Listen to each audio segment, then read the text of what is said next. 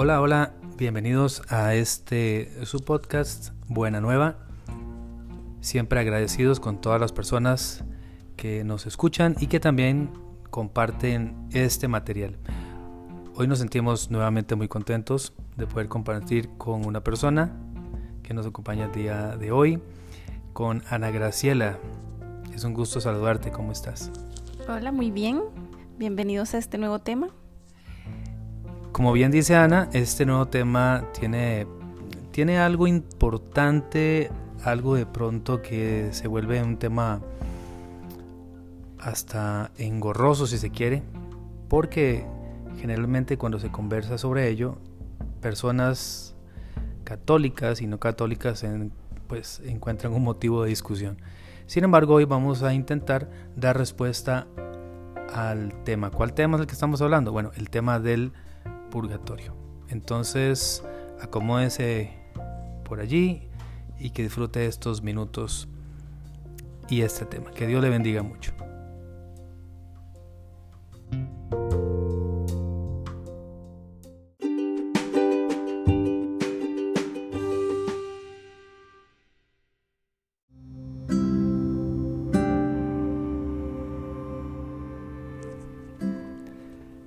Una sociedad y en un país donde hay muchas creencias diferentes sobre religión, es común que muchas personas se sientan atacadas o cuestionadas sobre su fe.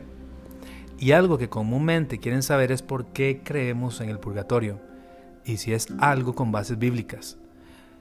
Vamos a ver cuatro razones del por qué creemos en esta enseñanza de la Iglesia Católica.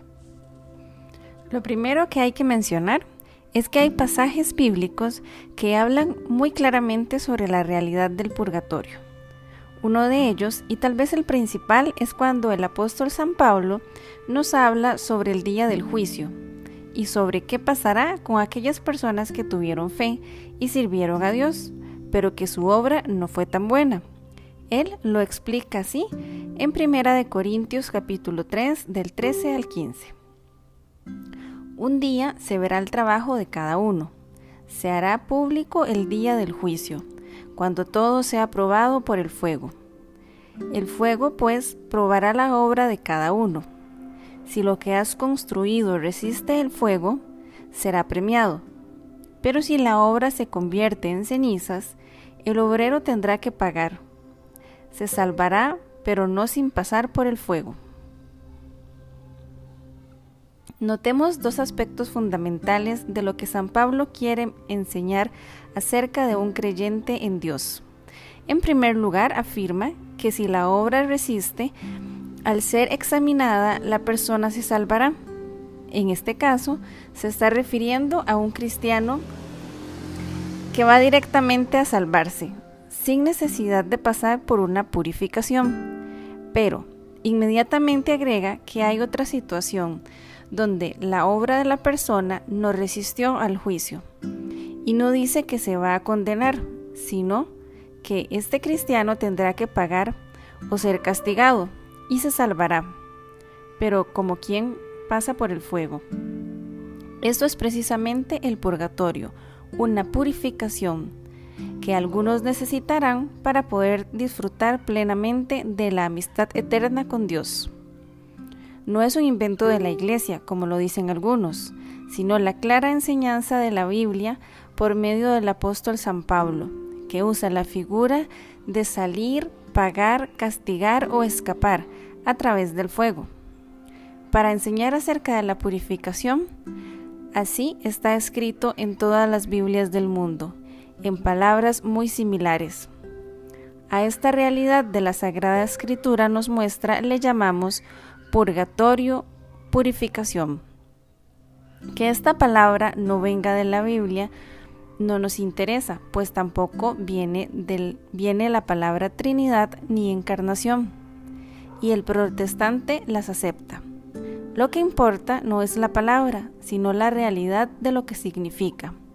Y en este aspecto el purgatorio está muy claro en la Sagrada Escritura.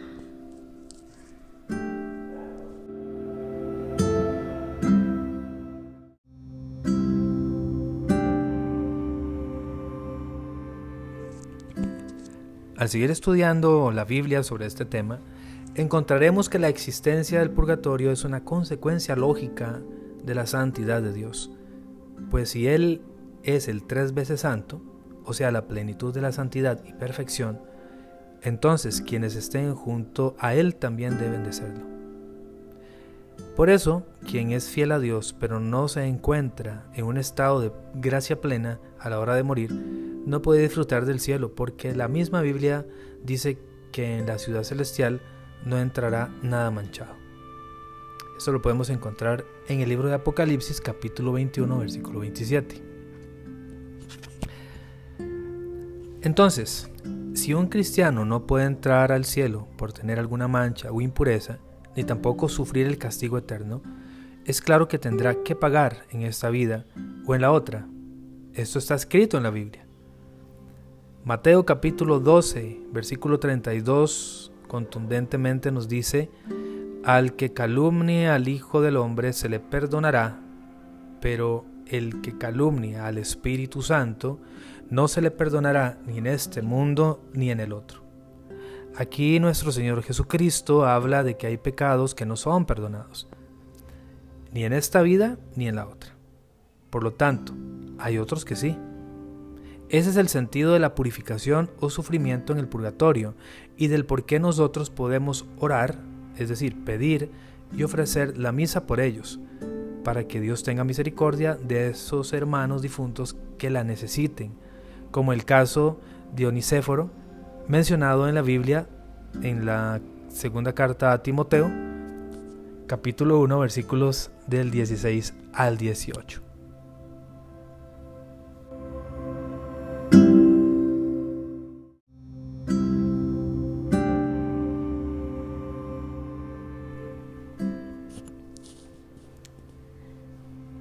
Purgatorio como estado temporal de purificación fue creído desde el principio por los primeros cristianos, que destacaron por su fe y santidad, y es a quienes llamamos padres de la Iglesia.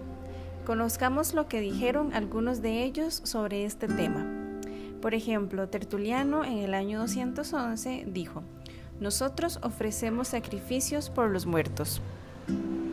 Lactancio en el año 307 menciona, el justo cuyos pecados permanecieron será atraído por el fuego, purificación. Juan Crisóstomo, año 386. No debemos dudar que nuestras ofrendas por los muertos les lleven un cierto consuelo. Y en el año 580, Gregorio Magno menciona, respecto a ciertas faltas ligeras, es necesario creer que, antes del juicio existe un fuego purificador. Como te darás cuenta, el testimonio histórico de ellos es de gran valor, pues de esta manera cualquier persona puede comprobar por sí misma buscando una biblioteca en los libros de historia del cristianismo donde ellos hablan sobre esta enseñanza de la purificación, purgatorio.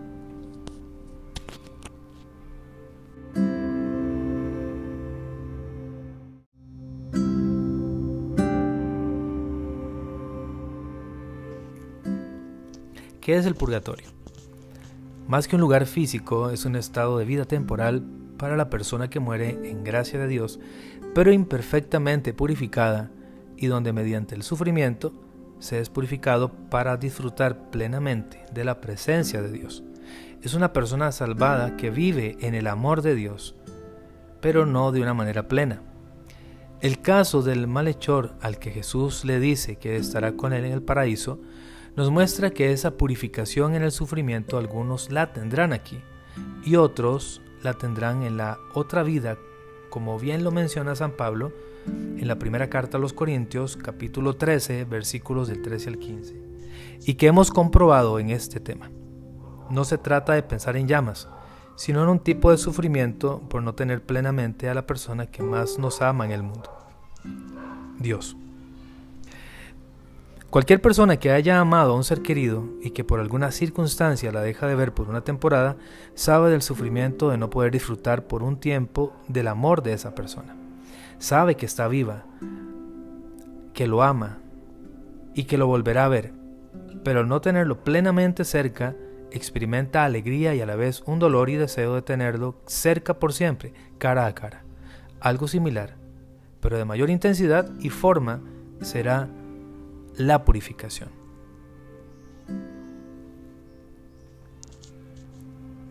Muy bien, y de esta manera terminamos este podcast, terminamos el tema del día de hoy y como siempre esperamos que sea de gran provecho para todos los que nos escuchan.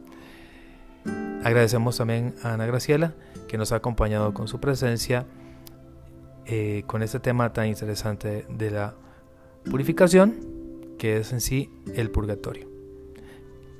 Que estén muy bien. Muchas gracias. Que Dios los acompañe. Bendiciones.